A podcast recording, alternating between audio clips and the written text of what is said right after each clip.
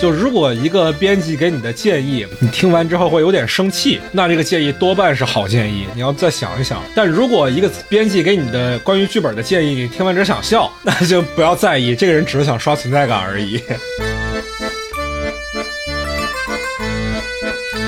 好的导演要理解人与人之间的互动模式的时候，要能理解这个演员在此时此刻他的状态是什么。可能他会紧张，可能他会担心别人 judge 他，可能他会自我怀疑。这个时候一定要给他鼓励。因为我其实做了很多很多的文艺片，然后我会觉得是大多数的导演他们没有拥抱到观众，因为他们是有感而发，然后他们去写自己的生命体验，他们其实没有考虑太实际的问题。大家好，欢迎收听散场通道，我是麦高芬。在今年的九月十九号到九月二十五号，我参加了 First 惊喜影展的类型片实验室这个活动。当然啊，一开始 First 组委会那边喊我去参加，就是去玩的。但是后来就越玩越深入了，所以要做一期节目来复盘一下这件事情。也在那边认识了很多有趣的朋友。今天呢，我也很有幸的请到了两位，其中一位呢。是石诺导演，哎，大家好，我是导演编剧石诺。石诺算是整个活动里面在电影行业制作经验比较丰富的一位了，对吧？我记得你是在沃尔善导演的工作室工作了很多年。呃，准确来说，其实不是那个在导演工作室，是在封神剧组里面做了三年多的副导演。哦。然后你说我行业经验最丰富，这就是给我找杀呢哈！大家不要听他的，他在胡扯哈，没有那么严重了。大家都很丰富，对，因为你是我电影学院的师姐嘛，我记得你比我要大那么几级吧，好像是，那不止几级吧，感觉像大辈儿的一样的啊，你这就是又故意暴露我年龄，麦高芬，你用心险恶啊，好好好好好，对不起师姐。开玩笑，今天的另外一位嘉宾呢，相比而言非常的年轻了啊，是整个活动里面我印象中是最年轻的人吧，零一年的。对，我们的制片人邓浩生。大家好，我是新巡展这个制片实验室的邓浩生，以前做过短片比较多，然后长片也拍了，正在后期阶段。嗯嗯，我跟浩生其实是去年在西宁的 First 认识的，但是今年我们再重新见面的时候，我们都没有认。出彼此啊，确实是一个，主要可能还是因为我今年胖了点儿，是吧？对，主要是因为你胖了，你不要把这事儿怪给浩生。那那为什么没有认出我来呢？啊，因为这个在西宁天天喝酒喝太多了，把脑子喝坏掉了。对，我们是在喝酒的时候见到的，是吧？对，如果有听我麦序的朋友，可能会有意识到，我基本在西宁是属于天天都在喝酒，一到天黑就很少有清醒的时候。然后今天我们要讲的这个事儿呢，就是 first。惊喜影展的类型片实验室嘛，那它跟我们经常提到的 First 青年电影展是有一些区别的。惊喜影展它相当于是一个独立的电影展，一般是跟新年影展是不在同一时间举办的。当然，两位是参与者嘛，肯定对这个事儿有更多的了解。我想问一问，是你们是怎么接触到惊喜影展这个活动的呢？我基本上其实也是因为去年进入了那个 First 青年电影节的训练营，我是其中的一位导演去拍片了，也是在那儿我碰到了浩生，他是。我们当时的呃 location manager 应该叫什么？找场地的吧？地联。哎，对，地联，地联。然后觉得哇，他好棒啊！然后因为我个人的理想是做这个类型片嘛，然后因为认识了 First 组委会的很多朋友啊、老师，他们就说，哎，我们其实还有另一个姐妹类的电影节，叫做惊喜，在秋天来举办，正好是青年电影节在西宁完了之后，他们在北京有这么一个活动，就拉我去看了一下。哎，我听了一些课，跟我的这个目标的这块会比较匹配，所以的话，当时因为我在做别的工作。没有作品做封神是吗？没有，当时是在做 VR 这类的工作。然后对，因为有一些技术性的项目必须那个时候做。然后就说，哎，那我就明年来试试吧。于是今年就有了自己的类型的长篇的作品，然后就投了这边。嗯，所以你相当于是带了一个完整的长篇剧本和一个相对比较完整的策划项目来的。嗯，对，我是导演单元，也叫类型片实验室。所以对于我们的要求是，反正在我这儿是有完整的剧本，然后完整的项目策划，然后包括前期的定位的这些个准。备到这个活动里来，嗯。那浩生是怎么接触到这个活动的呢？我其实是因为跟这个影展比较有缘分哈，是因为他第一年其实是在成都举办的，就是惊喜影展，对吧？对对，就是三年前第一届嘛。呃，那个时候正好我在成都，然后报名参加志愿者，因为我本科学摄影，所以我还是对创作类的比较喜欢。分到那个也不是分，就是自己选吧。然后当时我选进的是当时叫剧情片实验室，嗯，就跟现在类型片实验室其实是一个事儿，但是这两年改名字了，对吧？对对对对对对对。完了之后，到了去年的时候，西宁之前，四娘给我打了个电话，说你要不过来帮我们组委会做执行的工作？我们这个训练营有七个组的拍摄，他说你短片拍摄经验比较丰富，他说你也有外联经验，他说你不如就过来帮我做这个。外联统筹，其实当时我也没有在西宁去拍过片子，当时也胆子挺大的，但是我会觉得是在于他们需要我的时候，我应该也能够去帮到他们吧，然后我就去了。我大概是最早去西宁的人吧，比石诺导演他们提前了大概两到三周的样子吧，用个词儿叫踩地皮儿，对吧？然后把地皮儿踩熟了，完了。First 西宁这边，然后就认识了施诺导演，对，当时觉得他们特别棒。然后我其实一直都知道这个金星展，然后到今天我说，哎，那我也报一下试一试，对，然后就入选了制片人实验室。嗯，今年的这类型片实验室，它是分成三个部分嘛，就是导演的部分是导演带着项目来，整个这个活动也是围绕着开发导演的这个项目而展开的。然后还有一个是制片人实验室，但是制片人实验室是不需要制片人带项目，对吧？是来这儿匹配导演的，对吧？啊，是。但是你在入围的时候，他会看你过往的经历，拿一个你正在开发当中的项目，围绕你的开发能力、开发思路，对一个筛选的机制吧。对对对对对，今年其实又加了一个叫编编剧实验室，对吧？一开始我刚到那儿的时候，我还是挺模糊的啊，就是导演带着自己的长篇剧本来，然后编剧也带着自己的长篇剧本来。我当时其实不是特别明白编剧实验室的部分跟导演实验室的部分的区别是什么。这个我可以稍微说两句啊，因为其实刚刚我们也谈到，就是最早的时候。包括那个在成都那届的惊喜的时候，我们还叫剧情实验室，对吧？后来我们改成类型实验室，所以我们可以看到，我觉得就是说，就这个电影节它有一个方向的转变，其实就是说类型片的产业流它是一整个链条。那这里面其实除了导演、除了制片人之外，编剧是非常非常重要的一环。我想这也是可能是组委会今年为什么会设立这个单元。所以我会觉得我们要把它和一般的创投就是围绕某一个具体的项目，哎，这种思路可能稍微有个转。变就是每个人都有自己的项目，每个链条端编剧、导演、制片都有各自的项目。但是我觉得这个惊喜影展它给的更多的机会，其实是让这三个端点的人，哎，我们开玩笑叫相亲一样，你们各自有的自己的项目，各自有自己的所长，也有所短。然后我们来认识这个产业里的其他人。我们认识了这个人之后，maybe 两个项目或三个项目都可以有共同生发的机会，彼此可以产生新的合作。因为我觉得人才是这个行业里头最重要的资产，有了人才有项目，应该是人来帮助项。项目，然后同时，哎，也不是说项目就抛一边了，对吧？你谈的时候还是要去谈项目。所以我觉得，我开玩笑说，以一个导演的方式说，我们可以说人和人之间产生了蒙太奇的作用，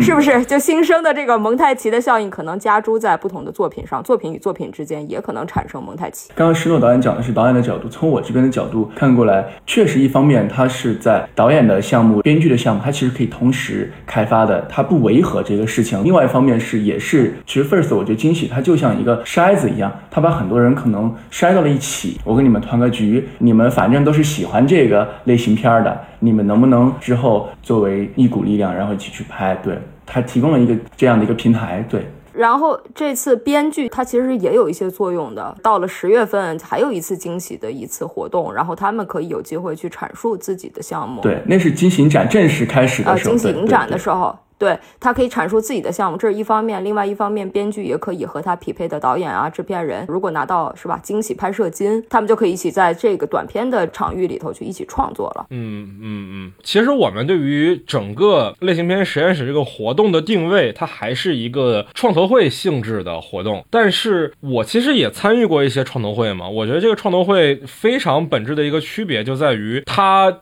创投之外的活动实在是太丰富了，就是是。它甚至像园游会一样，有比如说表演工坊是教大家即兴喜剧怎么演，也有模拟研发所组织大家去开发一个虚拟的项目，这些事儿都特别特别的好玩儿。对于我而言啊，因为我其实没怎么参与过前端的创作嘛，我上大学学的是摄影，毕业之后我干的也是就是现场拍摄的工作是比较多的。在这整个的活动当中，我基本上是作为参与者，甚至啊，作为 怎么说呢，模拟的电影策划是第一次完整的走完了这个前端的一个流程。对于我而言，它是一个往往以前我想到创投会的时候会觉得枯燥，会觉得都是投资人跟创作者本身的事儿，底下的观众其实没有什么体验感。但这个活动真的是啊，非常的有趣，感觉跟秋游一样。我不知道这样说合不合适啊？嗯，其实刚才麦克粉说了一个挺有意思的事儿，就是玩儿。嗯金刚也说，一般创投会有一个最重要的性质就是项目的售卖，对吧？核心是创作者，然后怎么和资方去勾连，把这个东西卖出去。那我认为这个功能本身也是存在的，对吧？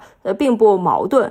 但是就是说，我觉得惊喜很很有意思的地方，就是他把这个玩的过程，他把他这个一般的啊，我只是项目售卖的这个标的，它其实丰富了。那玩其实特别有价值是，就是你会发现啊，其实做电影最重要的是，对于我们创作人来说，是过程本身，是过程本身，就是这个成果是如何一点一点被修炼出来的。这个过程里少不了其他链条里的合作者一起去生发，一起去有这个 chemistry 去彼此的互动。那我觉得你能够参与进来，你能够感性上，我觉得是在玩，很好玩。那证明你在过程里头得到了它本身的乐趣。那我觉得这个价值就很大。其实对于我们其他的流程上的人来说，其实各有所长。但是其实我觉得，比如你要做工业了，你你其实不是单点的，你一定要和他人产生关系，是吧？你要去理解链条里的这个东西。有的时候你要扮演，比如我是导演，那我有时候也是编剧，有时候也是制片人，是吧？有时候也是一个演员，对吧？表演工坊导演也要懂表演啊、编剧也要懂表演。你写的时候也要演啊，你其实是在真正的编剧是边写边在自己在演那些角色。那你就站到了哎，一般你不太熟悉那个地方，跳出了一些安全区，但恰恰你最后修炼的一个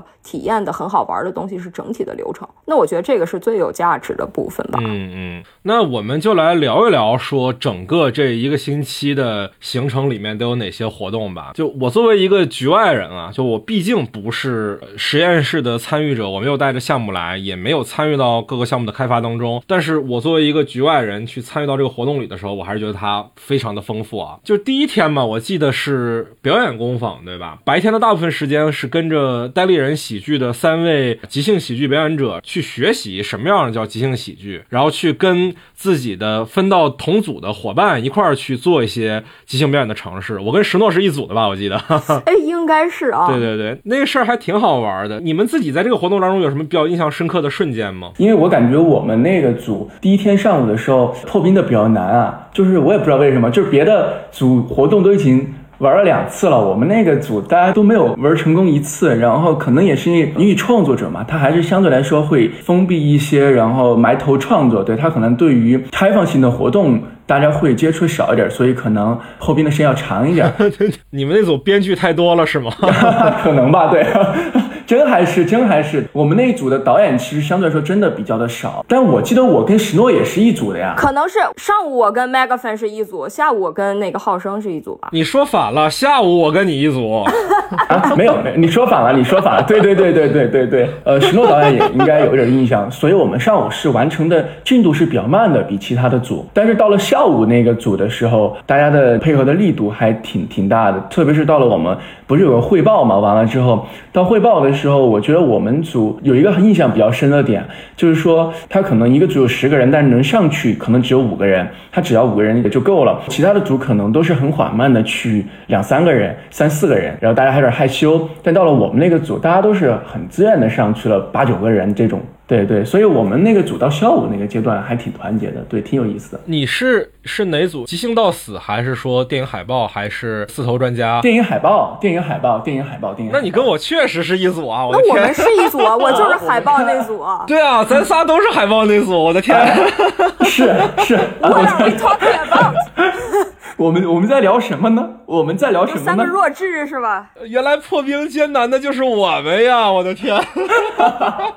因为我们玩完之后，大家都彼此不记得是谁了。呃咱咱往那正面的考虑考虑，对吧？咱不想，比如浩生一看就是制片人，特专业制片人。哎，我们这个目标有没有达到，对吧？我们竞争力怎样？我不这么看，对吧？我就是个玩的，就是得体验嘛。比如我们也没记住对方是谁，但是我们似乎都留下了一些美好的感受，是吧？我觉得这事儿比较好。对对对对对，导演说的这个侧反，我觉得是零距离的问题，因为第一天我们都不认识彼此嘛，就是我们确实在第一天的时候。包括到最后，我们也不记得某个人的特征，但是我们会对这个游戏的完成度，或者说他在这个过程当中开心，啊，我们把这个过程记住了。哎，我觉得听的朋友可能都不知道我们在说什么，我要不要简单的说一说他这游戏大概是个什么内容？就稍微可以说一下，好像那个单立人的老师，比如有一个叫我印象很深，叫 Yes and，对，就是刚开始的时候一一伙人谁也不认识，还没分组的时候，就在外头那那个草地上，然后就 Yes and，意思就是两个人要破冰嘛，就是无论对方说什么，你都要说 Yes，你都要接受对。方，然后你还说 and，你不仅就是接受他，你还能继续生发，让他也谈下去，让这个 conversation be continued。就是我们一般人，就是陌生人和陌生人之间啊，他其实会否定啊，或者是隔阂啊、猜疑啊，对吧？他把这个东西先打破，哎，先接受，接受了我还帮你。我觉得这个事儿是首先是挺好玩。是是是，他一开始这个 yes and 这个活动，它是一个有梯度的嘛。最开始的时候，大家训练的叫 no because，就是别人提出一个建议，你说不，我不，我拒绝，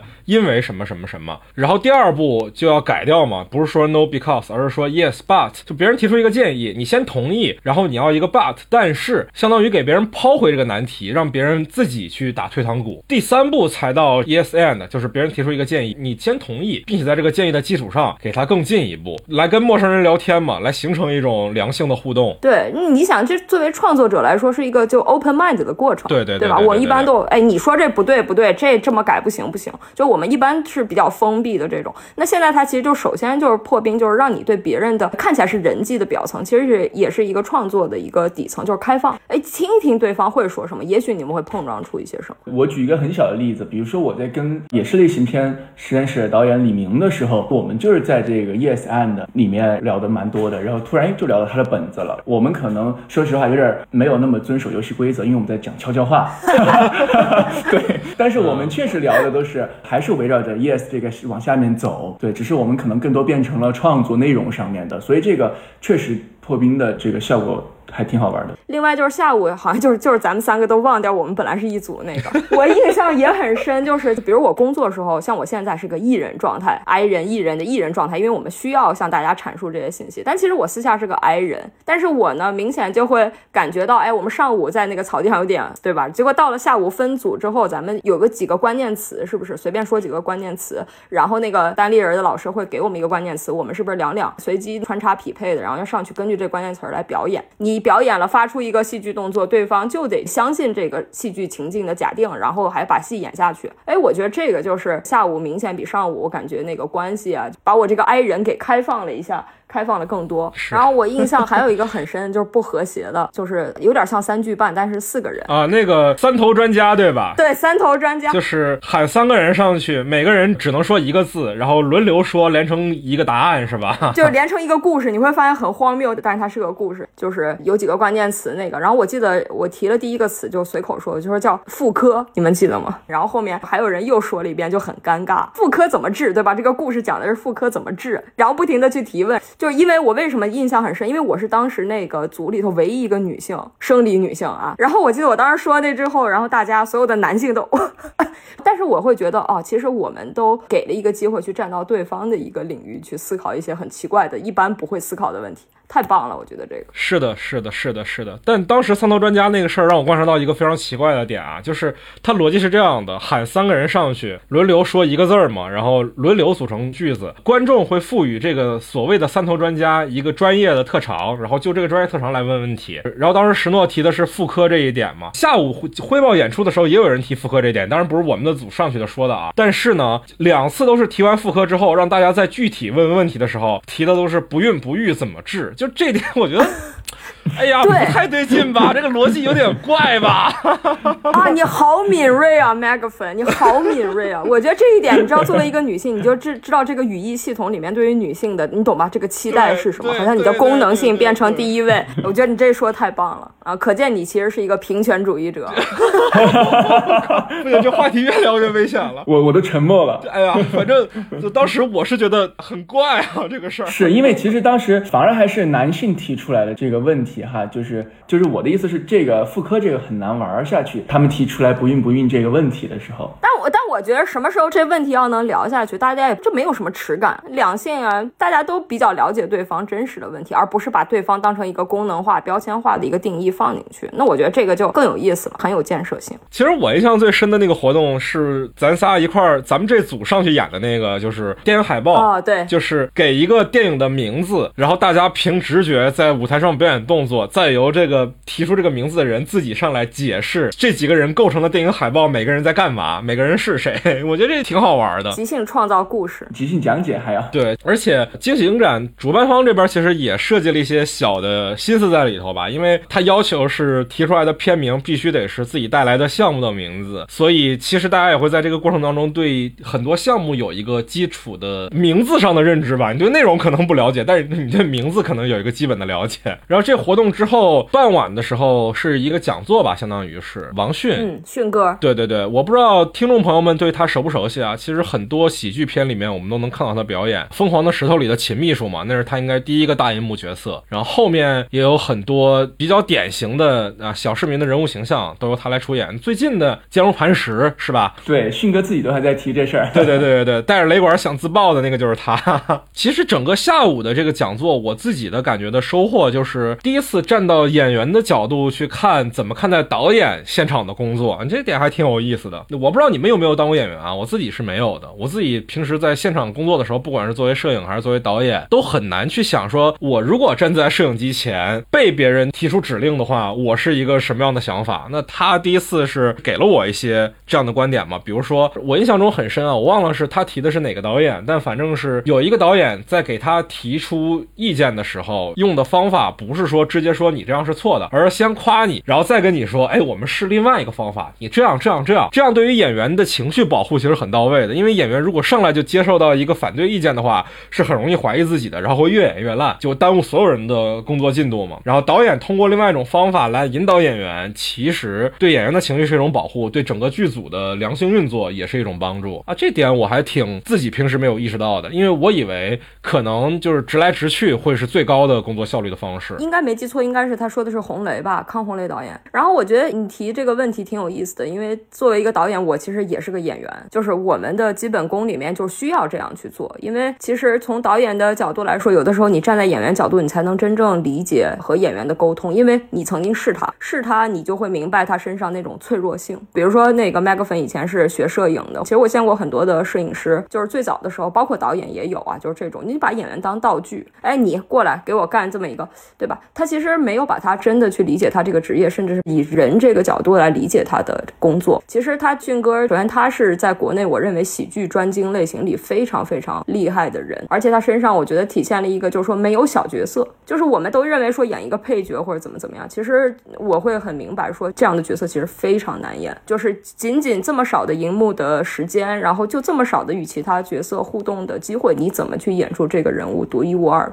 因为每一个角色你必须相信他是一个完整的人，即使你只是展示了一部分很很微量他的生活片段。所以我会觉得迅哥给我们的这个反馈，其实是我觉得作为其他比如摄影啊、导演啊、制片人这创作角度，要更多的去理解怎么帮助演员。就是你说红雷导演那个事儿，人家看着好像是一个人性什么，但其实它是一个沟通方式。对对对对吧？我们最终是希望怎么能帮助演员找到一个在那个时间点、时间空间适合这个演员释放这个角色最大能量的时候。其实迅哥那个例子里头有一个前提不能忽略，就是那是他们第一次合作，而且是第一场戏。你换一个时间，可能这策略就不合适了。但为什么一定要就先给很多夸奖，什么给安全感？那是因为他是初来乍到者，这是一个前提。好的导演要理解人与人之间的互动模式的时候，要能理解这个演员在此时此刻他的状态是什么。可能他会紧张，可能他会担心别人 judge 他，可能他会自我怀疑。这个时候一定要给他鼓励。我觉得这个前提是不能够省掉的。嗯嗯嗯，我想起来之前看李安的一个采访，就说拍《色戒》的时候，梁朝伟拍戏的条数是比汤唯要多很多的，就是梁朝伟要大量的 NG 重新拍才能达到李安祥那个效果，而汤唯往往是不需要那么多的。李安自己解释的原因，并不是说梁朝伟演的不够好啊，我们都知道梁朝伟算是华语电影界我们能想到的演技最好的演员，可能都不一定要加之一这件事情。但是首先是李安相信梁朝伟可以一遍演的比一遍接近他想要的那。个结果。然后梁朝伟也相信李安，同时李安要通过大量的 NG 来让梁朝伟把自己之前的表演方式给抛弃掉。但汤唯不需要，而且如果 NG 多了，对于汤唯这样一个当时还是新演员的人来说，就会对他的信心造成不可磨灭的损伤。就李安如果说真的对汤唯 NG 太多的话，这个演员可能就废了，就没法用了。所以反而是一种策略上的选择，最终导致了这样的结果，并不是说梁朝伟的表演不如汤唯，所以才要 NG 那么多条，不是这样的。所以其实整个做这个导演跟演员沟通的过程是一种更多是沟通技巧上的锻炼吧，我觉得。这个话题就可以稍微说一说，因为很有价值啊。我觉得就是它是一个对人性的适合的一种观察。以及引导啊，就是说里头有一种美学的观念，或者也是导演和演员沟通的技法的观念，就是我们一般认为雕这个大理石这个雕塑，比如雕大卫，我们总认为一般是这是一块顽石，一个粗略石头，你把大卫雕出来。但其实有的导演他并不是这样的，就是从选角开始，你要相信这个大卫本身是存在的，只是你要把他身上那些石头拿掉，你要把那个掩盖了大卫本相的这个东西拿掉，你只是要做这个事儿，而不是说你要塑造一个大卫。就比如说你看到一个演员选他的时候，你一定是知道他和这个角色某种程度之间一定有内在的某种，你已经有一个大卫在里头，所以你要做的工作是怎么在合适的时间、地点、节奏里头，把他身上的不同的石头逐渐的挖掉。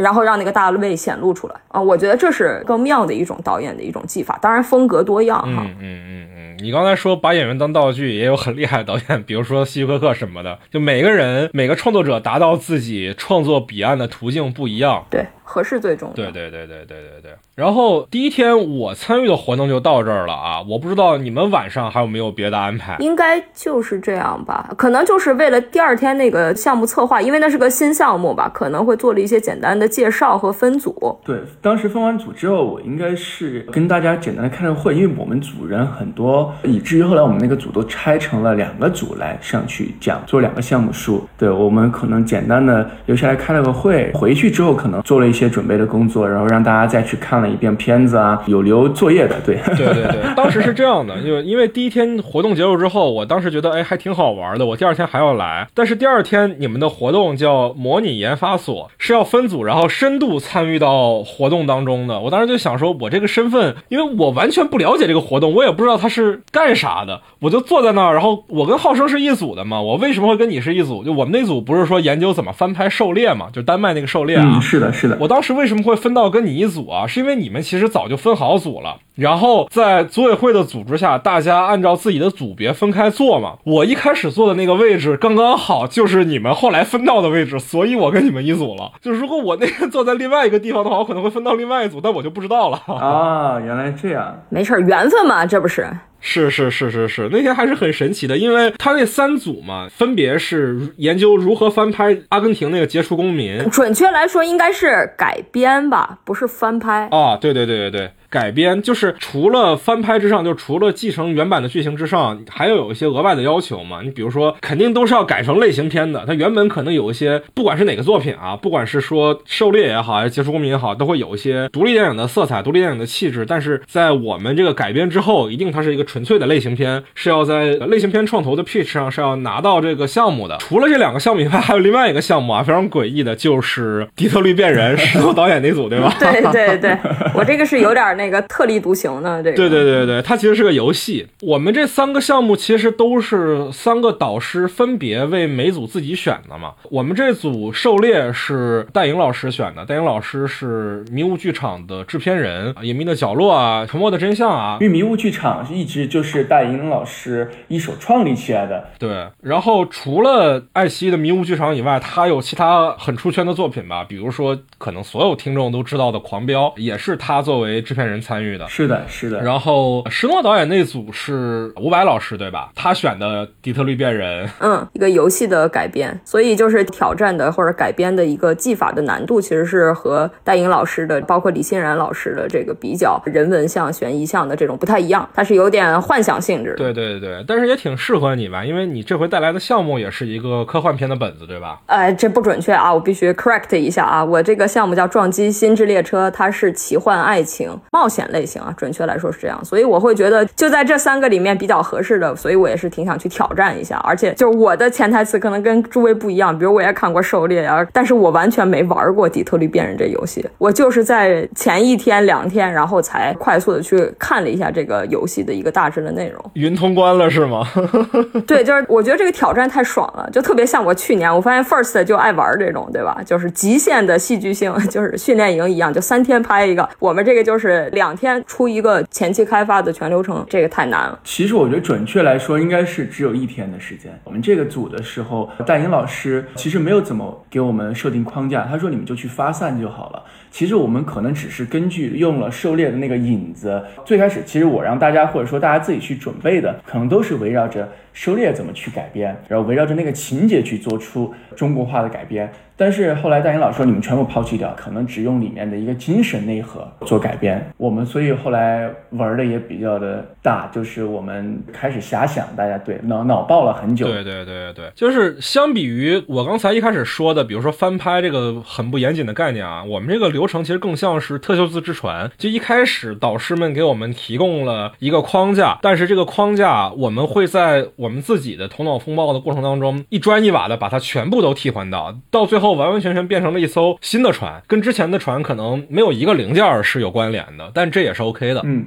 其实这个活动就像，其实就是小型的一个 pitch 的一个环节，路演的一个准备。我们从策划、导演、制片，我们一起想这个 idea，然后从导演的角度，然后应该怎么去卖；从制片的角度怎么去卖。最后我们面向于市场去做一个 pitch 的环节，最终还是怎么能把这个项目给推销出去。对，这是比较制片的角度啊。但是从我一个，因为我做导演之前，我本来就是做编剧的嘛。其实我会觉得这个其实是一个非常完整的开发流程端。特修斯之船这个比喻很好，呃，因为它就不再是那艘船了，对吧？但是呢，我也想想，小小想质疑一下这个观念，就是你怎么知道它每块砖仍然是原来的砖呢？就是作为编剧来说，其实我们有一个行话，我不知道大家听过没有，就是其实所有的技法都来源于抄，抄的最牛逼的是你不能抄那个表层，你要抄那个底层。其实恰恰不是说我要去翻拍它，而一定是改编它，或者说由它的一个核心的灵魂去引发。出一个看起来表层就观众不需要清楚这个技法，但是啊看起来表层完全不一样的故事，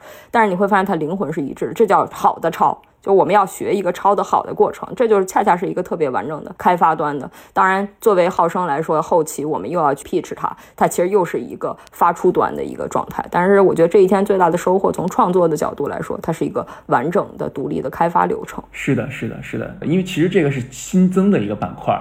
他们当然也聊过，说为什么要设立这样，是因为很多的创作者可能他们以前没有接触过市场端。然后没有接触过开发端的一些流程，他们就写完了，写完了就找不到一个途径怎么去给别人能够推销出去，大家怎么去落地、去实行、去拿钱？对，让大家完整的看了一下这个开发端的一个流程。对对 对，因为他到晚上的时候是有模拟绿灯会的，就我们要带我们的提案上去宣讲，然后底下的导师和观众要给评价的，要看这个钱投不投的。虽然没有真钱啊，但是这个流程是走完了的。其实整个这一天啊，应该算是这七天以来。我个人收获最大的，我刚才也说了，我自己之前没有参与过这一块儿，而且呃很巧的是啊，就是我之前是没有看过狩猎的，所以当时我被分到狩猎这组的时候，我心里特别慌。我完全没有任何的准备。《狩猎》这个片子我很早就知道了，但是因为我知道它的情节特别的惨，所以我一直就没有看。大家可能也听说过这个片子吧？一个好人被诬陷的故事。十年前我就知道这片子，当时那时候豆瓣评分就特别高，九点几分。但是每次我一想说我要看这个片子的时候，就觉得哎呀太惨了，真看不下去。所以也是借这个机会逼着自己把这个片子看完了啊。第二天大家一到组委会集合的时候，当时不是每个人说说自己的看法吗？我当时一愣啊，还得说自己的看。法呢？那就只能临时现想，因为我感觉你们都是准备了很多功课的。我看像杨颖，就我们组的另外一个朋友，他是编剧，对对对对对，他是准备了很多的社会案例嘛，可以融合进狩猎的这个框架里的。哦，杨颖其实也就是后来跟石诺导演互选的那个编剧，对吧？哎，对对对，非常优秀啊，很巧很巧很巧。然后还有你像焦月，他已经准备好了，基本上一个比较完整的故事。事改编，然后讲了半天。是的。然后我当时想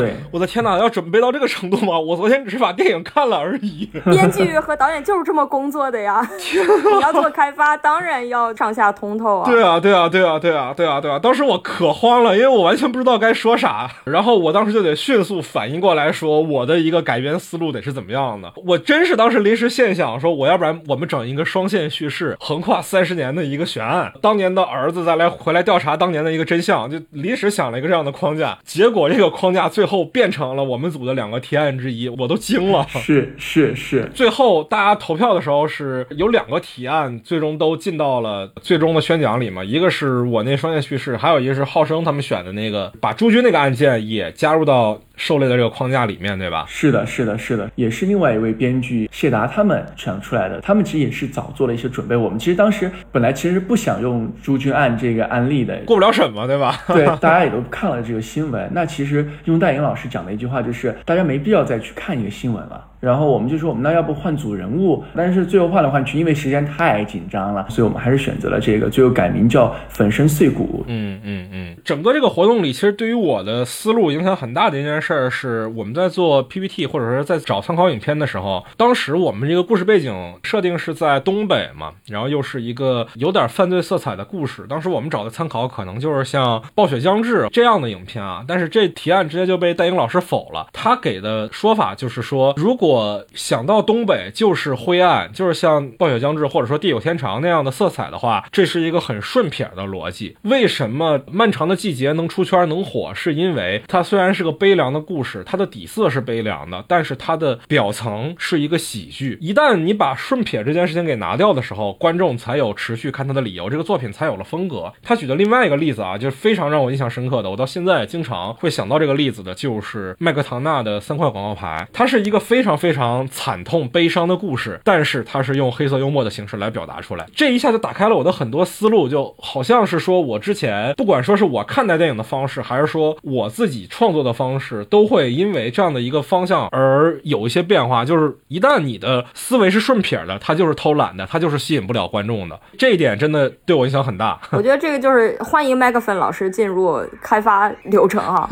开发流程其实真正我觉得一直要处理的一个事儿就是熟悉。的陌生感必须去平衡这两种元素。其实你刚才举那例子，就是说你以过往的作品什么，你能想到，你要知道观众一定比你想得到，这就是熟悉感太重。戴阳老师那个例子，其实就是我们假想一个事儿啊，就是漫长的季节，它这个如果它创作在一个从来没有说东北阴暗这个印象被固化的时间，那它也 maybe 是无效的。正是因为前面他很明白这个产业流里头其他的作品是这么做的，于是他才知道这个熟悉感已经固化了，下面我需要一些陌生感。但是你完全陌生了，观众又怎么样？又没有熟悉感的链接了，那这个作品仍然是无效的。所以他要在保持那个熟悉感的基准之上，做微微的比例合当的陌生。哎，这个时候他就会形成一种其实内部戏剧性的一种快感。哎，观众就我又熟悉，但我又没看过。就是陌生的比例其实是技法的最重要的点，就是你不能做一个全部都熟悉的，那观众一定骂你；但是全部都陌生的都看不懂，观众也会骂你。所以这就是我们开发端或者内容创作编剧也好，导演也罢，其实最重要是处理的是一个分寸。对对对对对，这我。没有参与过这个活动，我是肯定想不到的。而且，就这个环节细致到什么呢？就细致到我们 PPT 的背景图，戴英老师都会非常非常的挑剔。你不能选那种特别刻板印象的，比如说东北的工厂啊、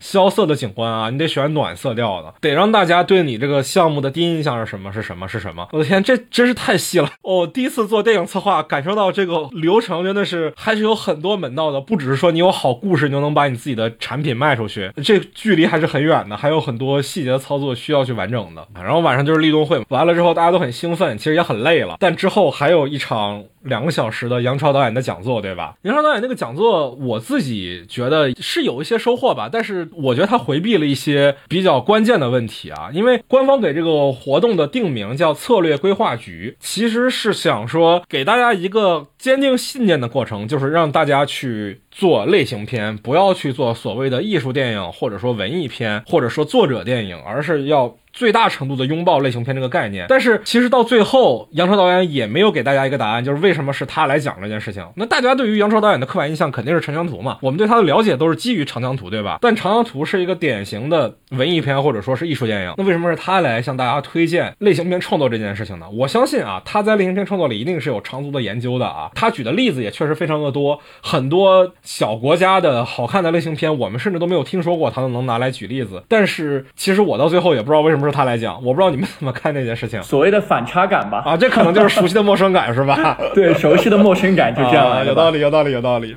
这个讲座其实时间说长也长，说短也短啊。就是我觉得整个这个流程里面，其实只完成了一件事情，就是帮大家去坚定这个信念，做类型片。不要觉得做类型片是一件有悖于自己创作初衷的事情，而是说好的类型片导演都是能在类型化的创作里完成个人表达的。这东西它不是一个相悖的概念。然后讲座完了之后，是给大家留了一点提问的时间嘛？但是当时冷场了。按理说啊，那天从模拟研发组开始，组委会这边的人就在给我发微信说，让我不不要太跳，因为。我毕竟是编外人员啊，但是还是很巧嘛，就是我的那个故事被当做提案去报上去了。到晚上的时候，等到提问的时候又冷场了，我也不知道为什么冷场，可能是因为我看说是对你们的要求是每人写两三个问题交给杨超导演，对吧？可能你们当时想问的问题都已经他在台上回答过了，但我是觉得有一个问题一直没有聊到，就是如何去训练自己作为类型片创作者的基本功，因为他在台上讲的都是去做类型片，去做类。型片，但怎么做类型片，怎么做一个好看的类型片，他只字未提。然后我就问了这个事儿，那他给的答案其实就是反复拉片嘛，大量的看片以及反复的拉片。嗯，对这一点我稍微会有一点生发的其他的想法哈。呃，我觉得其实最重要的不是去问为什么是他来讲，因为就是你要知道一个人他有他做的事情和他的观点，这并不矛盾。然后另外，我觉得杨超导演来讲的一个价值，他不光是说，哎，你别做文艺片啊，你要做类型片。其实我觉得他恰恰不是说这个，他恰恰是说，我觉得。要发现你自己适合和真的想做的是什么。如果你真的想做文艺片，Go for it。然后你真的想做类型片，Go for it。就是你不要骑墙，这个骑墙是你自己不愿意承认你自己想做的是什么，或者你自己不知道你想做的是什么。我觉得这是第一点。第二点更重要的是，我觉得是当你意识到你想做的是哪种游戏的时候，他在说文艺片和类型片的游戏规则是非常不一样。就是你要明白这个事儿。如果你有一天想在美学上融合，那是你走到下一步艺术阶段的事儿。在你起初的时候，其实很重要的是你要看看到它两个非常不一样。一旦你选了其中一个，真的是你的 preference，你就要玩那个游戏规则里的规则。你应该在那个规则里去钻精自己，你不要呃，其实我想做类型片，但其实我的技法或者我研究的其实都是文艺片那个东西，我又不去研究类型片关注的一些重要元素，什么市场啦、定位啦、观众的共情问题啦、观众的情绪变化，你又不研究这个，那你不是给自己找难受吗？他其实就无非就是跟你说清楚你想玩什么游戏，就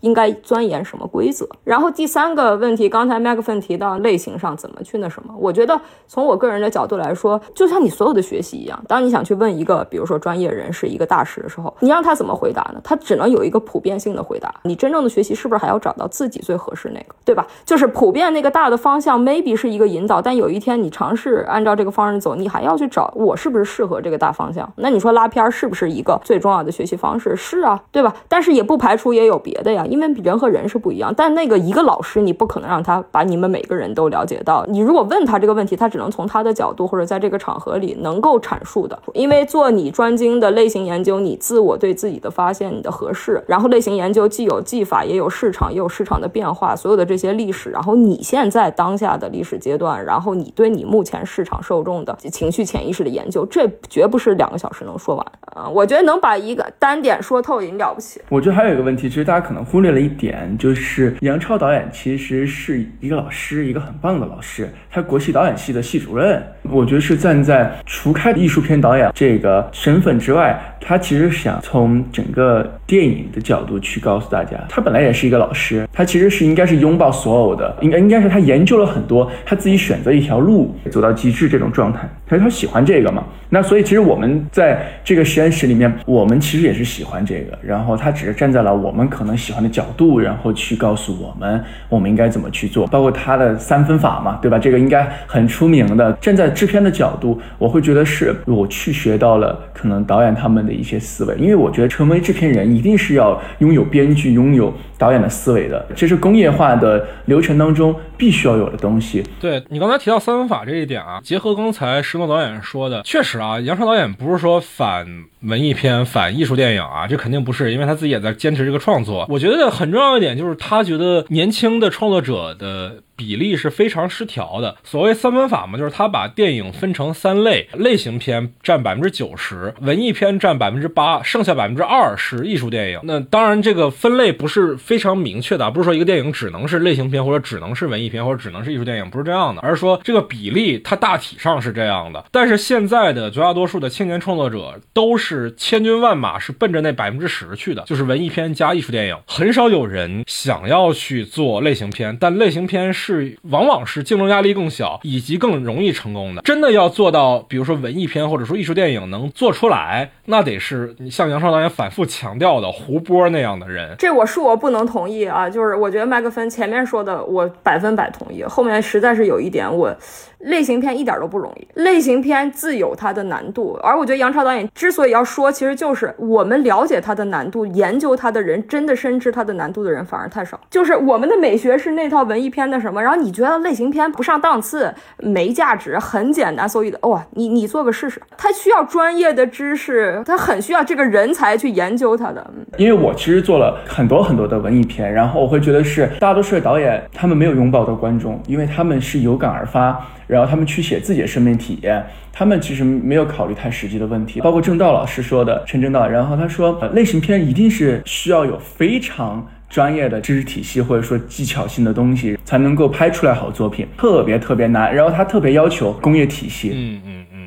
我我没有看不起类型片的意思啊，对，明 白明白。我我刚才说就是杨超导演建议大家去做类型片，也不是说做类型片就简单，我不是这个意思啊。我的意思其实是说，国内的青年的创作者上手就做文艺片的人实在是太多了，这个比例是非常不正常的，而没有什么人去做类型片。就我为什么说相比而言类型片竞争压力少，是因为真的没有人做，大家都在做梦去想着去三大，但是没有人说想要做出一部在类型上能实现。自己价值的片子，没有人去立志做这样的东西，都是想着去三大。但这对于整个行业来说，它不是一个特别健康的一件事情。因为按照杨成导演的三分法来说，市场其实只需要百分之十的非类型片。这这是我的理解啊，这是我对他的话的理解啊，可能有偏颇。对，因为从艺术家个人就是电影人自己的角度，就是经常普遍的我的一种生命体验是什么呢？就是专业他明白自己要做类型的导演。我说实话，也是很少会一开始就励志的。就是艺术家都有一个寻找自己合适。的过程，通常你现在看的，无论是已经在艺术殿堂登顶的，还是类型殿堂登顶的导演，他起初的他都会有一个自我表达的过程，去发掘这个过程之中，你才能更明白我实际的比较喜欢做什么，想做什么。因为我觉得呀，就是类型片或者文艺片导演、艺术片导演这玩意儿不能强求，就是强求说我市场需要这个，你给我往上上，这其实也是拧巴的。这是我的观点啊，就是说你还是要尊重每一个人自己的想法，但是呢，稍微有一些需要审思的，目前产业的一个状况就。是很多人是其实没有去寻找自己真的想要什么，而是说别人告诉他说那个三大很屌，三大很牛逼，三大才是艺术什么的。他其实是一种自恋，或者说他恰恰是被社会评价的。然后他说我一定要做这个，然后受到电影节的认可就行，什么票房也不重要，这也是违背他个人的心性的。还是要找到一个自我。我觉得真正艺术家，无论你做类型还是做文艺，你都是要真正找到自我，去走你合适那条路。别人其他会说什么，其实说实话那是第二位。对。所以我自己是觉得，整个这一个星期里面，第二天算是对于我来说收获最多的一天啊，因为能记住的点确实是非常的丰富。其实现在已经离类型片实验室过去了得有半个月了，但是很多的内容我到现在脑子里还能想得起来。然后第三天是移动实验室嘛，是你们去外出去参观了一个是相当于是调色的公司和一个声音的后期公司是吧？那天我是没有参与的，我也不知道你们接触了什么，可以讲一讲。因为我也参加过别的电影节，其实也会有这个。流流程哈，但是呢，我个人会有一个变化，因为我一直做封神嘛，我觉得其实呃做类型就是相比文艺可能更突出。我不是说文艺片没有啊，就是做类型片更突出的，就是说你除了你的想法，除了前期的定位，比如说对麦克芬老师影响很深，第二天这个开发流程之外，就是制作也是很重要。就制作的流程是你能否把你前期开发的想法落地，甚至是给他加分。而且其实从导演的创作来说，这是三度四度创作，它不是一个个人说一个想法就简单就定型了，它仍然是在改变创作。那我觉得调色和声音其实是我个人是很欣赏的。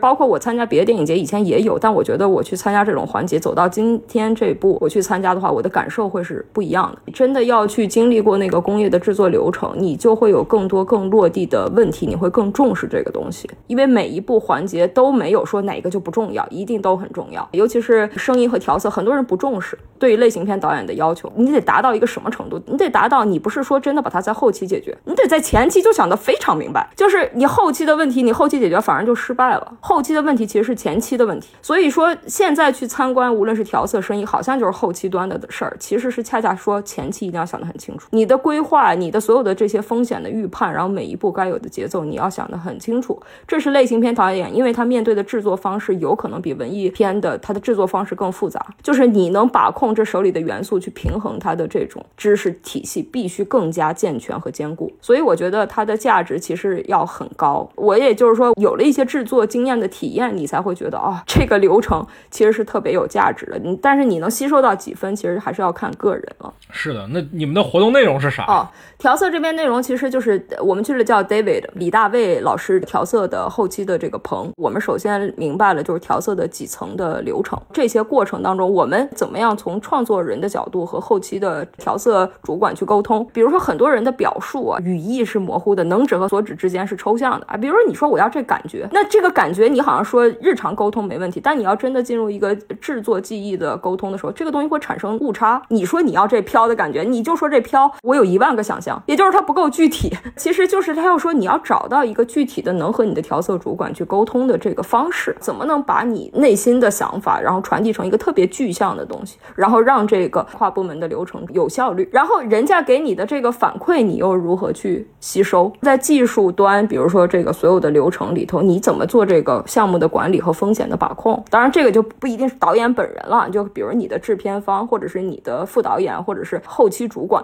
你怎么去和这些人去进行流程上的一个匹配？你怎么用恰当的、合适的、细节的关键词，或者是其他影像的、声音的？图片的参考，这是一方面。然后另外一方面，怎么样看到我有哪些？如果你前期不处理好，你后期可能产生风险的，那个时候后期就已经救不回来了。你最好在前期这个问题一定要考虑到，风险要管控住。如果后期出现问题，那我有几种解决方案。那我觉得它也是一个预警，就是让你对于流程的前后端有一个更全面的认识。嗯嗯，因为我看李大卫的简历里面，其实也是有很多，不管说是现在已经上映的我很喜欢的片子，你像《玉花堂》，还有很多其实是我非常期待能在。之后大荧幕上看到的片子，比如说《河边的错误》，因为这片子是拿超十六的胶片拍的嘛，我也很好奇，说数字中间片调胶片拍的电影这个流程，在当下是一个什么样的状态？因为我看那片子预告啊，预告真的那个色彩非常的有意思，很期待成片，很期待成片。我们后来晚上去那个富康老师的录音棚，他的制片人铁老师带我们实验室的所有人去参观了他们的 ADR 棚，然后 Foley 棚、预混、中混这样的一些录音棚。后来我们在混录棚里面，也就是最大的一个棚里面，富康老师下来为我们讲解了一下棚之间的每一道的流程，然后他带我们又体验了一下八百的这个最终的完整版的这个声音，然后分成了应该是三部分。对，第一部分比如说是有 Foley 的，然后或者说有有无 sound effect。就是声效这块儿，Foley 是什么？Foley 其实就是后期的一种配音，就是你现实中无法用同期声录制的这个东西，我后期要通过其实是拟音的这个状态来把它配出来。对我们其实一层一层加上去，就会发现哇，声音的每一道的制作流程为整个影片去赋予的提高肯定是很大的。嗯嗯嗯嗯嗯，我之前是给 IMAX 公司拍过一点幕后的纪录片啊，就是拍《刺杀小说家》的后。后期流程部分，从人物建模、皮肤质感的渲染到调色、声音这一块儿，但是我那个流程做的应该没有你们这么细啊，我没有了解到，比如说 ADR 和 Foley 都是什么意思，没有到这个程度。但确实是我们大银幕上看到的大片里面的某一个镜头，它背后的工作量可能都是，哎呀，很难想象的吧？对我觉得石诺这一点上肯定有更多的认知啊，因为你毕竟在封神剧组干了三年，是吧？对，我在封神就是做国际选角加镜头全流程，就是从这个文本，然后怎么到二维的分镜，到三维的预览，最后到视效的全部的完成，这种视觉比较多。然后这回其实我们以前学导演，你都要去知道，但是你不像那个，比如说声音指导这么的专精嘛。但是为什么我们有价值，包括制片人有价值去了解这个？因为你要明白这个流程，你才能明白周期，你才能明白工作量，你才能给到合适的环节的人员，合适的工作的时长，那预知人家工作量，然后也知道他创作的这这个机会在哪里。所以就是你会看到，比如说八百这个富康老师解读这枪战，然后这群戏，我天！你要知道，就是这个熟悉的陌生感，不光是在前期开发端保持，其实在声音制作里头完全要保持这个。比如说刚才说到这个 Foley 什么的，就是你同期声录不出来现实中这声音，你真的把这同期声录下来了，它其实达不到美学上那个熟悉的陌生感的感觉。它有的时候反而是要做出来，就是做出来的这个拟音的这个原材料，你可能观众都逻辑上都想不到的，千差万别，但它给你的声音。的感觉反而是有助于叙事的和声化的配合。那对于富康老师来说，我很理解他。你要知道啊，他声音元素那么多，有 sound effect，有 foley，有 ADR，然后有同期声，有环境音，所有这些他要玩平衡的。你这个多一点点，少一点点，你产生的总体结果，首先声音的总体结果不一样，你还要和画面配位呢。它是一个复杂决策的一个过程。这个时候就是艺术家他自己的技法的能力了啊。那我觉得这个是很妙的东西，就是我们应该从一个新的观点去了解到。哎呦，原来人家这个细分领域里头有这么多美学的又加技术的这个能量在，是的，是的。我记得我之前看过一些好莱坞大片的幕后纪录片啊，里面有讲说，比如说打斗戏，一拳把人打骨折，很多时候用的那个音效是把芹菜根折断的声音。对，还有那个《变形金刚二》里面火箭起飞的时候用的声音，其实是把干冰放到哪个金属上我忘了，反正是一种不太常见的金属上，然后干冰发出的尖叫声。哦，就是这种东西，那真得是大量的实验、大量的经验的积累，以及天才般的创造。力才能想到的方法，对，因为艺艺术不是事实真实，而是感受真实、情绪真实，对吧？就是你这感觉上，你反而比那个事实录出来的要更有力量。我如果没有记错的话，应该是富康老师讲了一个电影的案例。哦，那南极绝恋是吧？对，南极之恋。当时其实也有朋友在提问说，哎，在南极那样的环境里面，相对来说，呃，都还是比较干净的一个环境哈。呃，为什么不用同期声？也是刚才回到石诺导演讲的那个给观众的观感的问题。他其实肯定会录的参考音，他也其实用了，但是他只用了一层，就是采血的那个效果，就是采血那一下，他用了，他肯定用了一层。然后觉得还不够，包括他脚带出来的那个冰渣的那个感觉，最后好像是他们回来在稻草上啊，然后在冰上啊去铺这些东西，一共是踩了四次，就是电影里面的每一个角色走一步，他们就要在这个拟音的这个棚里面去走四次。对你经常看那个剪辑软件里声音的轨，很可能是二十多条。才能做出你那个感觉。我觉得几十轨算是很常见的一种情况很常见，很常见。是的，是的，是的，是的，是的，是的。你要把配乐加上，就更不知道多少了。八百是用了两千轨，多多少？两千轨。我靠！对，每一轨你去听一次，你都需要。很多很多的时间，然后你还别说两千轨同时一起，而且你别忘了这个制作的平衡啊，你改一个，其他也得动啊，这个把控这个很麻烦的，牵一发而动全身。对，打听了一下，八百这个声音做了十个月吧，哇，那我觉得这其实是已经非常高效了。我也具体问了一下，他们是每天大概是十二个小时，正常休假，正常上班，而且好像应该还是比较赶的情况下面，就是用了十个月，我也觉得这个真的很厉害，确实是，确实是很庞大的一个。工作量啊，所以可能对于很多观众觉得，一个电影杀青之后到上映，为什么还要隔那么久？它不应该剪完调色、做个声音、做点特效就发了吗？但其实这个过程是非常非常非常漫长的，就是剪辑定剪才会进到声音和调色的流程啊。有的时候可能还要先合成，不，前面就得有了。这是一个复杂决策过程，就是你的制片啊，真正做这个项目管理的，比如执行制片人，你就得明白什么时候声音前期就得做。你每天 daily 产出的时候，你就得有同期声的去匹配，然后包括那个。预剪的时候，这样的参考音你就得加进去了。可能边拍着一些，你就要做一些声音，然后它是一个互动的复杂的过程，要不然做不完，根本做不完。天哪，那如果剪辑那边想要调一点儿，那其他的部门不得疯了？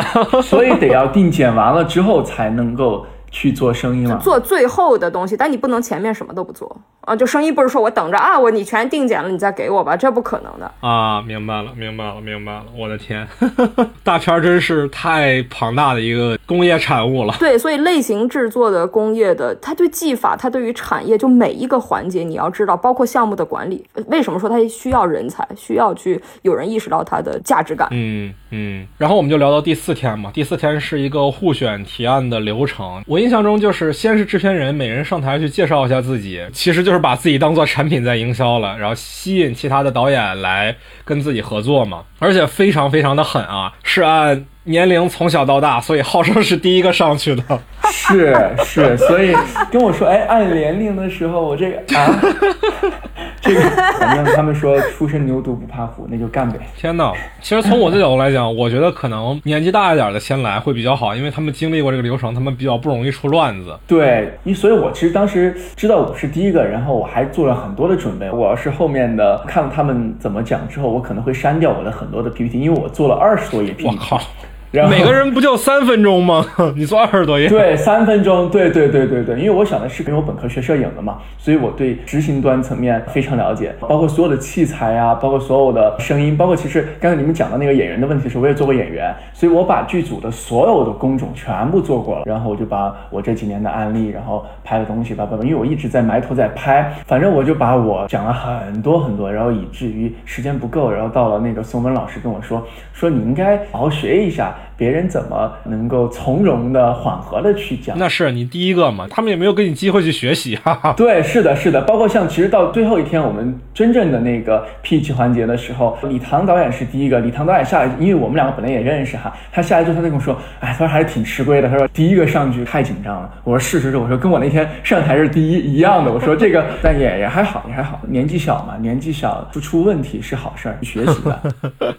然后你们制片人讲完之后，是我印象中是编剧先讲吧，最后是导演。是的，是的，对，我记得一共反正四十来个人，每个人讲三分钟，再回答三分钟的问题。哇，那一天我真的信息量输入太大了。我在浩生那个时候，当然都还很清醒啊，都还知道他在说什么。但是到了后来，很多中后段的时候，一些项目我都已经完全抓不住重点了。所以这真的是还是一个挺累的流程吧。但是确实有不少项目一看就会让人觉得印象很深，比如说做科幻的。毕竟少嘛，然后啊，当然我这我知道啊，施诺导演不喜欢把这个自己这个项目归结为科幻、奇幻、奇幻、奇幻。好的，好的，好的。对，因为我一个我一个做内容的人，其实我觉得我对类型的划分还是就是，sorry 啊，比较 geeky，原谅我。好的，好的，好的，原教旨一些，OK，OK。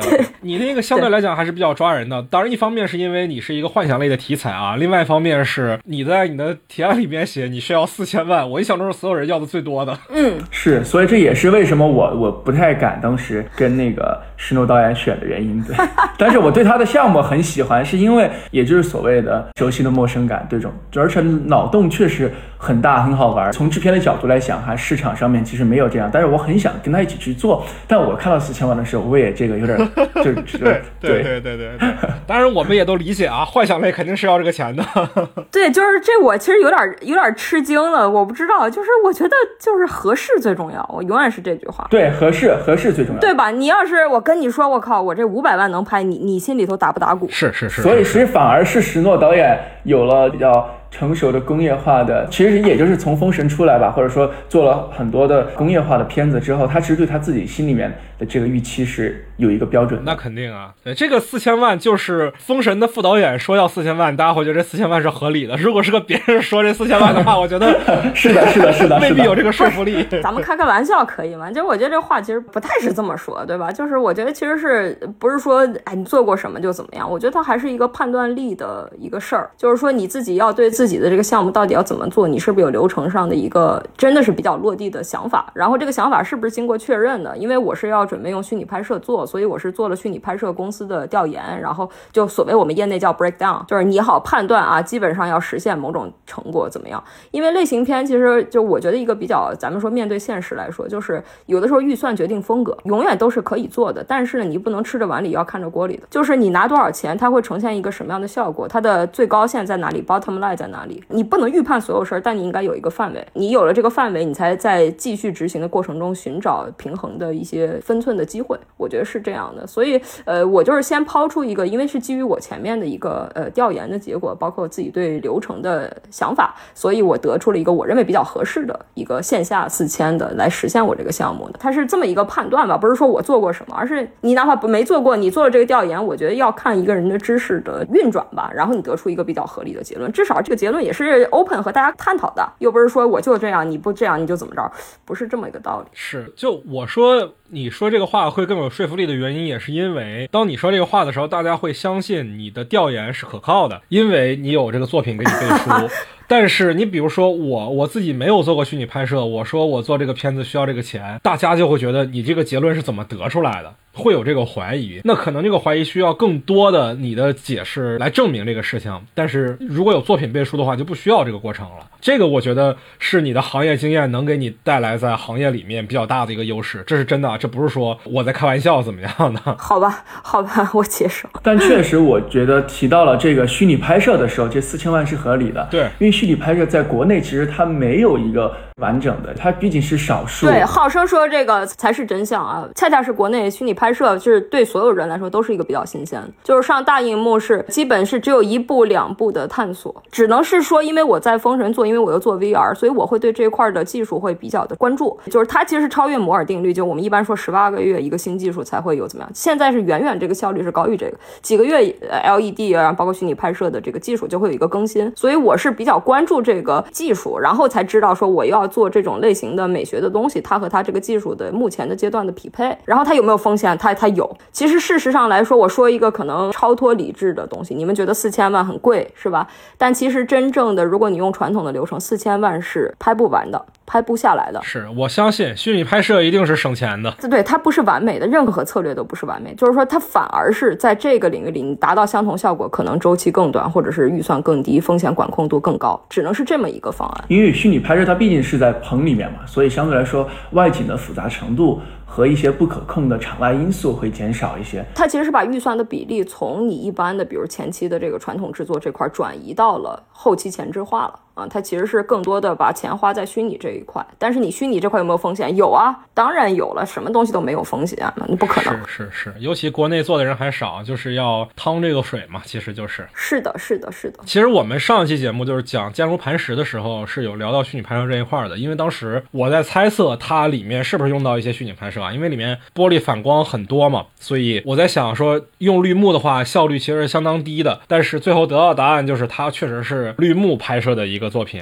这因为我上期节目是有参与制作的嘉宾在嘛，我后来一想啊，也确实，因为这个片子其实四年前就拍完了，你哪怕放到今天，国内的虚拟拍摄也还没怎么起步，你四年前就更不要说了。四年前就肯定不可能了。对对对对对，你放好莱坞都没有几个人吃这个螃蟹。说实在的，其实看那片子的时候，包括我也听了你的前两天的播客，就是我是。是个重庆人，所以我一看那个景的时候，因为我觉得虚拟拍摄棚它会更真实一点啊，太假了是吗？对，虚拟拍摄是有流动感的。那个后面它其实是没有流动感的，就这块我稍微说一下，就是如果有对这个技术感兴趣的朋友，就可以了解一下。你刚说那个特别对啊，麦克芬老师，就是比如反光啊这种东西，的确是这样。但是呢，项目是一个综合考量。哎，如果你发现我靠，我这个抠这个透明材质的这个东西，我不如做虚拟，那你怎么办？你是不是前面实拍了，你中间突然说我靠，我这场戏要专门弄一个虚拟拍摄，这本身有可能就变成负担，你就要去平衡说，哎，我做这个绿幕偷的这个懒，是吧付出的这个东西和我在专门去弄项目组，我在中。中间就插出一道做 VP，就是虚拟流程，这个的效率哪个高？它又变成一个衡量。那虚拟拍摄它比较不一样的点是，它必须从最开始就规划好，就不能说是我哎前面我是想实拍的这种流程，哎，然后突然中间我想做一个虚拍，好像拿点便宜，这个是很麻烦。在流程上，它的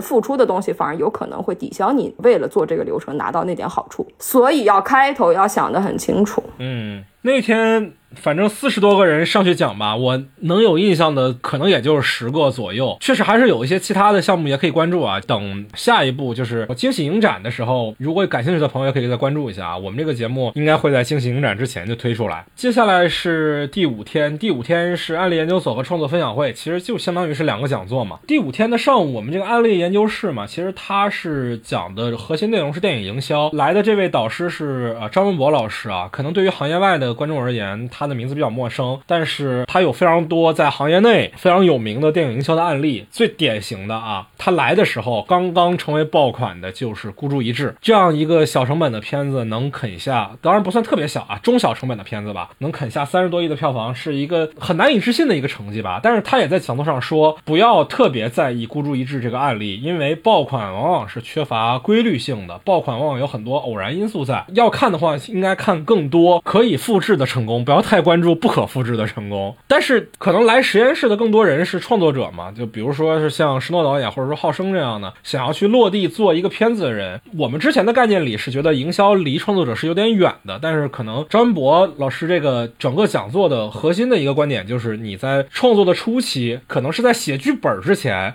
就要想好。很多营销的方案，当然营销是可以把所有的工作甩给后期的，甩给宣发团队的。但是如果你在前期就想好这件事情的话，它的成功的概率会大非常多。我我觉得这个麦克芬老师说的特别好，因为我也有这个体会嘛，就是正好是封神也经过了这个对吧宣发期这个，所以就是我会觉得呃类型片导演一定要有这个知识储备。就是他要比文艺片或者艺术片导演有更多这个元素的考量，就是所谓我们刚刚讲过是吧？声音啊、调色这种后期制作端你要前置化，其实营销更是要前置化，因为它关乎产品的定位，它终究而言它是一个商业的一个路径的一个全流程啊。所以我会觉得这个知识对于比如说做类型的前端的这个创作人员太重要了。很多人是这个知识是空白的，所以他再想补救说我已经拍完了。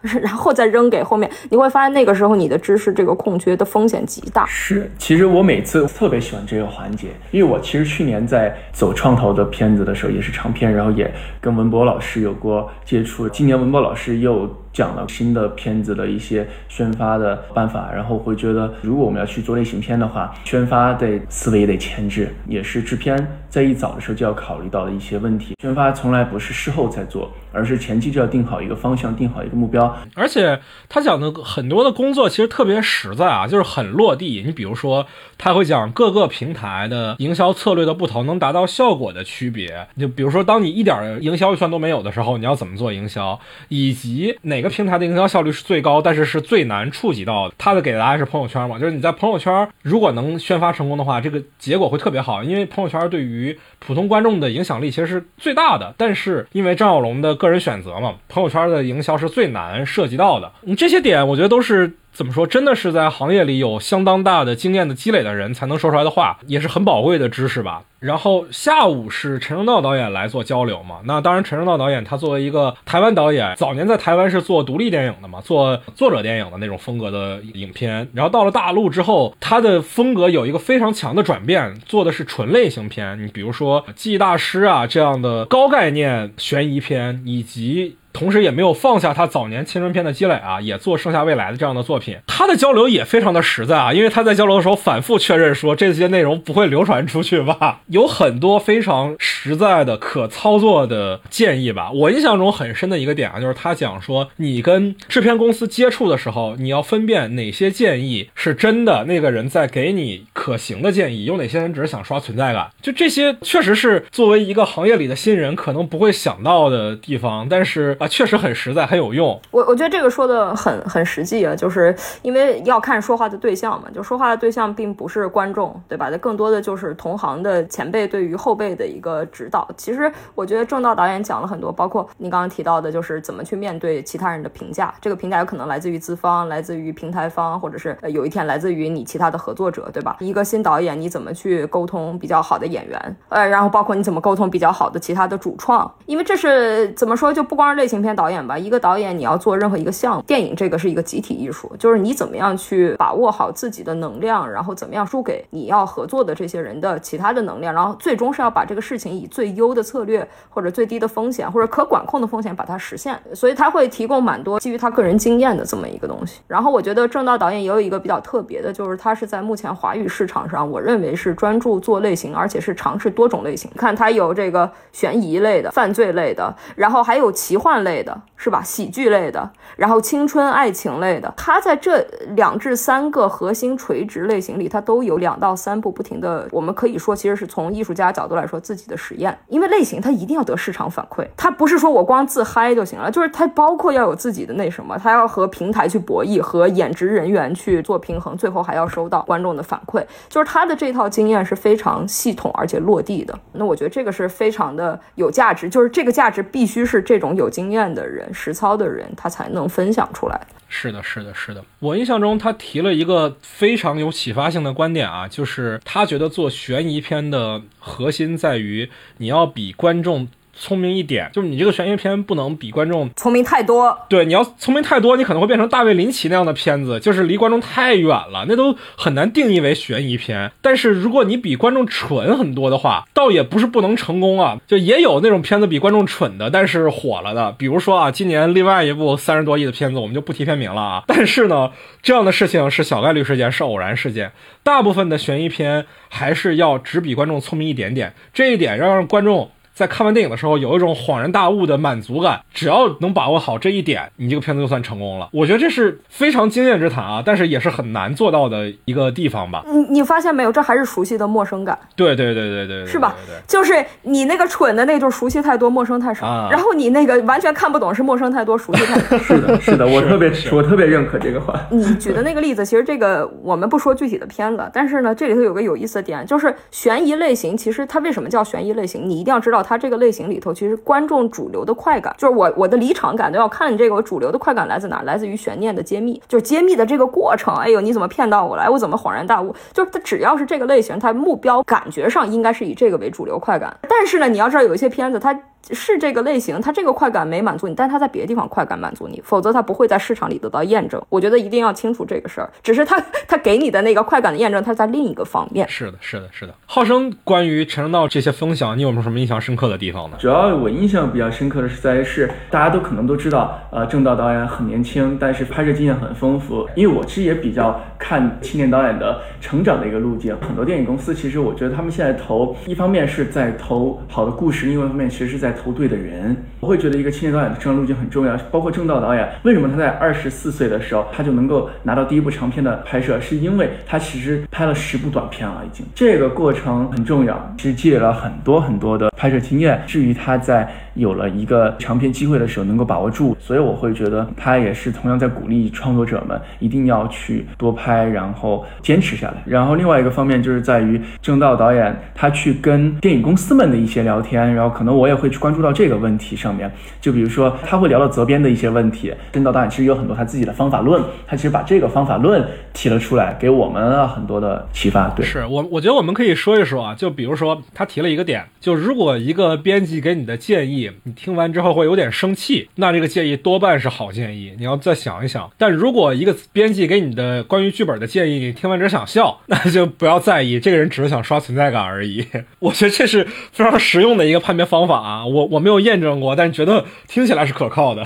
因为你会生气，是因为你心里头一部分你内在的隐患被照出来了，被点到。对对对。而且他还在说，就是说，他也并不是每一部片子都是完全真诚的创作。他也提到过，说刚来大陆的时候拍过一些自己其实不相信、不满意的片子。他当时做那些片子是为了获得其他的工作机会，但是渐渐的嘛，也通过自己的行业里的体会，就是现在在做的东西都是更能让自己在某种程度上爽到的作品吧。他总结了很多历程，这种实在的经验都能让你看到这个创作者的成长，它是一个复合的过程，它不是简简单单的说啊付出努力能得到回报，而是说也会走弯路，也会说也会有其他的想法，有自己的私心，这个很有意思。它不单是一个打鸡血。灌鸡汤这样的流程，然后第六天就是一对一的剧作工坊嘛。这一天我也没有参与啊，因为你们都是单独和导师私聊的嘛。本来是三位导师，就是啊，雷志龙，雷志龙是很经常跟饶晓志导演合作的一个，也是青年编剧嘛。啊，另外一位导师是冉甲南，这个石诺导演就很熟了啊，封神的编剧 是吧？对，贾南老师啊。对对对对，还有舒焕老师，比较有名的喜剧编剧吧。你像泰囧、港囧都是他做的。除了这三位导师啊，也是陈正道导演也是临时加入的，是吧？也参与到了一对一的对谈里面。对，正道导演那个下午自己选了一些片子去交流了，还是我还挺感恩这个环节的吧。真正的创作者这个东西是特别需要，就是一个被看到，然后真的去探讨一些技法的东西吧。我比较幸运是，首先是下午跟舒焕老师聊了一下，然后再下午又跟那个正道导演聊了一下。舒焕老师比较擅长的，我们就知道他在垂类的喜剧类型里是有很深的造诣。他本人其实呃就是表层的这个艺术形式很多，包括他写小品，呃，然后包括他写《我爱我家》，他曾经是我爱我家呀的编剧啊。那么早就开始创作了是吗？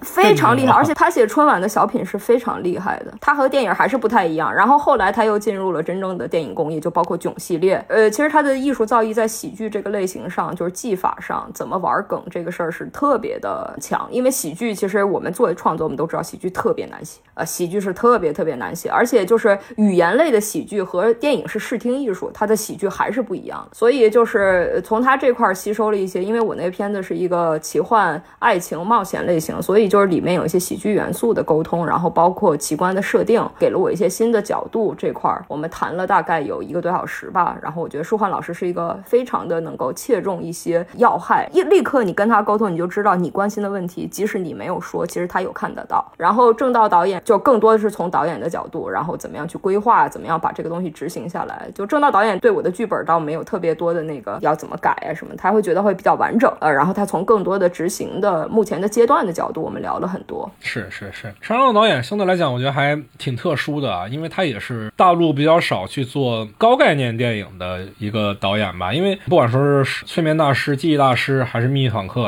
都相对来讲是一个更架空的一个设定。它不能定义为科幻片啊，但它起码是一个高概念的架空的设定。这个在国内很少有人做，我印象中。嗯，其实他那个就是奇幻喜剧，就是那个《重返二十岁》，也是就是当时在。在华语地区里面，其实做幻想类型是比较先锋的。呃，虽然它是有一些改编的这个历史啊什么的，但是其实你要知道，他切入这个幻想类型还是比较早。对，我还想起来，他在那个第四天的讲座上还说，每当他的编剧跟他有分歧的时候，他就会以导演的职责要求编剧听他的。那编剧的反抗就是等片子的评价出来的时候，把豆瓣的热评转发给他。你看，我早就说过了吧？对对对对对，不听我的，你看。而且他也说，他挑选编剧的方式，他好像更喜。喜欢跟非专业的编剧合作，就是有更多其他行业的经验积累的人，因为他觉得，如果你只是在象牙塔里去只是搞创作的话，可能生活经验上不能给他自己更多的补偿，因为他自己是纯职业导演嘛，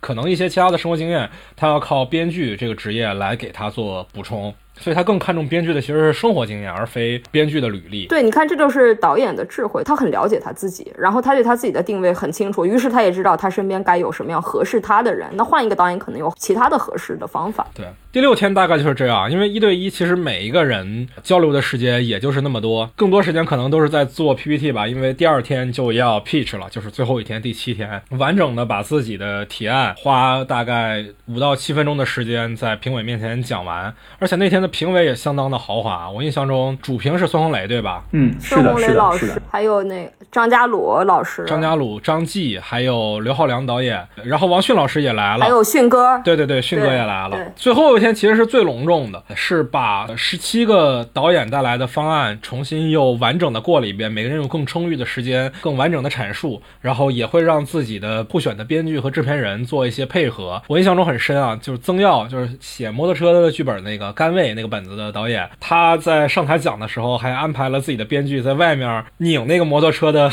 引擎。对，我们叫五 D P。对对对对对对对，很好玩。石墨导演还跟杨颖做了一个配合，是吧？脱口秀。对，就大家都还挺在这上面花心思的，然后也确实还挺好玩的，挺有效果的。我不知道你们这个活动里面紧不紧张，有没有什么印象深刻的瞬间之类的？啊，我觉得不紧张那就不是人类，是吧？就是我觉得一定要紧张，是吧？紧张有它的好处，让你兴奋。对，肯定是紧张。大家还记？记得中间有一天我们是不是有个三分钟 pitch？我们刚才讲过吧？对对对是的是的是的互选的时候，对互选的时候，对内部人，你看三分钟 pitch，好，这次是面对的听众是谁？替哎呀豪华阵容的评委是吧？底下陌生的有一些资方的朋友，然后这个时候变成五到七分钟，就是我一个体验就是，哎呦，我发现做类型啊，这个导演要把自己的项目和自己推销出去，你发现没有，得五花八门的技能，就是你真的做 pitch，你会发现三分钟和五分钟的内容那完全不一样，你说的内容、说的重点、说的节奏做全不一样，你看着好像是你就再 pitch 一遍哈，它可不是重复，它是中间得做很多前期的变换的准备工作，就包括刚才那个麦克芬老师提到，因为我互选成功就是编剧杨颖嘛，非常优秀，但是呢，我也是，其实作为我来说，我永远是一个团队是我觉得很重要的，就是我不能说上去是只做我的项目去，不是自恋在那说我是谁，我项目是谁，我也得把我们的编剧带出来。那说我是要做一个配合，做个脱口秀，那也是我想了一下，我怎么能突出杨颖的这个位置？我不希望就是把别人变成我的一个陪衬，不是这样的。嗯，就是大家要看到共通的价值，然后我哎怎么样又能不喧宾夺主，又能一个合适的比例的氛围去把我的编剧也带出来，然后最重要的是如何在一个有限的可能多过三分钟变成五分钟的时间里，把我这个故事最重要的东西，呃，然后能够做一个吸引，因为你这么短时间是说不完的，你只能说哎怎么样能再产生新的机会，让下面的人有问题或者愿意跟你交流，产生一个好奇。然后大家私下可能有更多的沟通的达成合作的机会，所以我是觉得这个是体验是挺深。其实你别看三分钟、五分钟，它变化可多了。是是是是是，我记得浩生的互选的导演是我推荐的，是吧？是是是，陈友学导演特别棒，因为陈友学导演也是入围了今年的创投的导演对。然后，哎，我也不知道怎么聊这个问题，我也不知道在这儿怎么好聊这个问题哈、嗯嗯嗯，因为我当时跟你推荐的时候，我真的是对他那个故事很感兴趣啊，是一个很好的悬疑的底子。很可惜吧，我们直直接说，就是他那个本子最后没有进到复选嘛，对吧？是的，是的，是的，是的。我其实不太理解啊，因为可能大家还是觉得那本子太文艺了一点儿，因为主角他是一个雕塑家嘛，可能不太落地。是的，是的，是的。但我其实说实话，我觉得这些都是有修改空间的，因为我反而会觉得是这么多悬疑片里面，它是能够比较接近到大家生活的这种感觉。有些导演他其实做了很多的准备工作，包括 pitch 的时候，我会觉得他的 pitch 是非常有感染力的。对，然后但是其实可能在这个阶段当中，可能导师们更多的去看的是类不类型化。然后当时其实是应该是我提出来的一个公式，根据我们这个片子去做了一个简单的几个关键词的一个总和。对，然后刘浩良导演，刘导觉得他说，哎，不应该有公式，然后去做这样的事情。但是可能站在我制片的角度上面，我一定会去看到市场上面所反映出来的，或者说这些片子的一个共性的点，我会去提炼出来。那其实马上张继老师就帮我解围了一下吧，算是对他觉得一定要有公式。他说，呃，因为创作者们在面临创作的时候，一定要去看到市场上面是什么样子的，市场的一个导向标是什么样子，不是说我自己一个人写，我是要最后是回到那个市场当中去的。那市场他喜欢什么，他的公式是什么，是一定要有一个这个提炼的，对。一方面吧，就是可能是大家会觉得有学的那个故事还有一些比较文艺的地方，不够类型的地方。另外一方面就是悬疑确实是这一次最多的一个类型，就是一共十七个项目里，我感觉可能得有三分之一都是悬疑类的故事啊。是的，是的，是的。所以最后其实进了还是有四个四个悬疑的。对对对对对，就是在同类型里面，这个确实是比较吃亏吧，我觉得。是的，是的，是的，最后还是挺可惜的。对，但我比较相信有些导演啊，因为他的执行力确实很强，我相信他无论如何会把这个片子做出来的，就不是说在这一城一池的得失上，这片子应该还是会做出来。是的，肯定的，肯定的，我也相信他。对对，然后最后这个陈述结束之后，晚上其实也还比较热闹嘛，就是除了说曹保平导演来了，就是作为组委会的这荣誉主席，是荣誉主席吧？我印象中好像是啊。是的，是的，是的，荣誉主席。然后来宣布这个获奖名单，同时就是大家非常兴奋的吃饭喝酒嘛，是吧？终于进入最喜欢的环节。对，还挺好吃的，挺好吃的。对，亚楠姐安排的很棒。其实 First 这个惊喜影展的这个类型片实验室，他们做的是相当用心的啊。就是除了说，我觉得这整个七天下来，每天的活动安排很紧密，而且有很多啊非常有新意但是有价值的活动，以及比较强的这个导师的团队，我这个确实是比较强，每天都在换人，这真是我我看了都很震惊。他们在细节上也有很多有意思的设计啊，比如说自由活动的时候，他们不说这个活动叫自由活动啊，说叫什么来着？有一个专有名词啊，我看看啊，啊对，叫 shall we talk，对，稍微 talk，对，然后英文叫 shall we 嘛，哦，挺有意思的。其实就是希望大家自由活动，然后互相认识一下，破冰一下。因为虽然大家都是创作者嘛，但是都是天南海北来的。呃，石诺导演平时是在北京嘛，但是浩生是从成都赶过来的。没有，我这次其实是在广西拍戏，然后拍到中间了，发现要去北京了。但是我其实全带的都是那个短袖短裤，然后海边套套装，对，然后到北京一下就冷起来了。对，就是大家都是天南海北来的，然后给大家一些自由活动的时间来破一下冰。如果每天的行程都安排的很满的话，可能大家到最后也不知道谁是谁。而且最后那一天的晚上的晚宴，他们起的活动的名字叫 Social Night Night，Soul 是灵魂的 Soul，Show 是表演的 Show。就是这也是他们花了很多心思在这种小的地方，我觉得。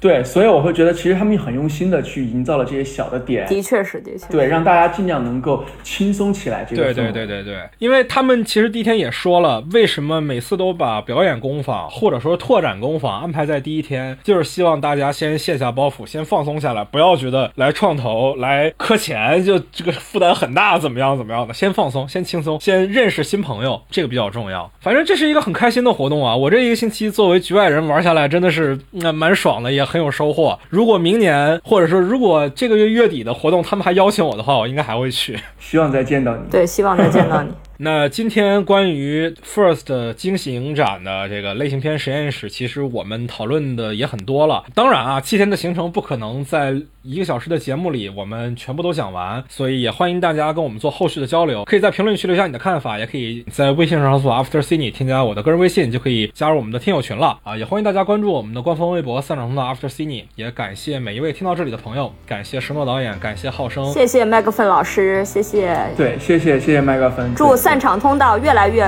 棒，也希望大家可以关注石诺导演和浩生后续的创作，我们也会在节目里做后续的跟进。我们就下期再见吧，朋友们，拜拜。啊，谢谢大家，拜拜拜拜拜拜。